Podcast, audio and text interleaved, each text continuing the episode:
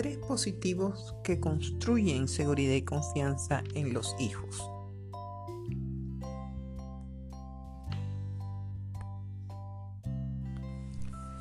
Ser padres es una función relevante con consecuencias significativas en la vida de los hijos, que pueden conllevarles a vivenciar altos niveles de satisfacción o muy por el contrario, vivir angustias, ansiedades y sentimientos de derrota. Todo padre, madre, sin duda, pretenden ser correctos con sus hijos, cumplir adecuadamente con su rol y ejecutar acertadamente sus funciones parentales. Sin embargo, muchas veces la experiencia previa que ha tenido alguno de los dos les han conducido a atravesar situaciones difíciles de sobrellevar. Adicional a las responsabilidades con los hijos y en esos momentos tal vez no supieron cómo resolverlas o quizás no hayan contado con la ayuda necesaria para afrontar dichos desafíos, que van desde pequeñas situaciones de la vida cotidiana a otras muy estresantes y dolorosas. En el momento actual en que nos encontramos en la sociedad a nivel mundial, se requiere que tanto la madre como el padre asuman un rol transformador en el proceso educativo de los hijos, lo que se le conoce con el nombre de parentalidad positiva, la cual es el interés de los padres por los hijos, aportándoles la atención requerida por los mismos según sus necesidades, el desarrollo de sus capacidades, la no violencia, el aporte del reconocimiento y la orientación necesaria, estableciendo límites que promuevan el pleno desarrollo de niños, niñas y adolescentes.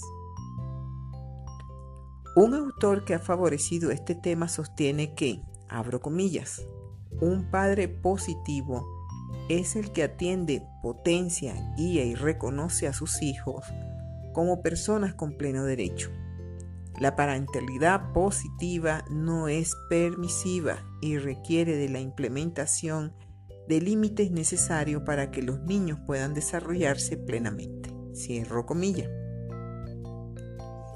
Dependiendo del estilo educativo de los padres en el hogar,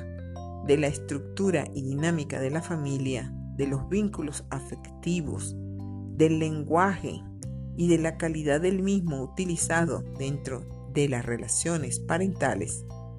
del modelamiento de hábitos y costumbres, de los mensajes no verbales,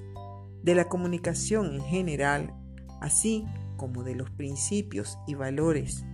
que han definido para avanzar en el proceso educativo, entonces se estarán construyendo caminos acertados o no en el proceso de formación de los hijos como personas positivas, seguras de sí mismas, competentes y conscientes.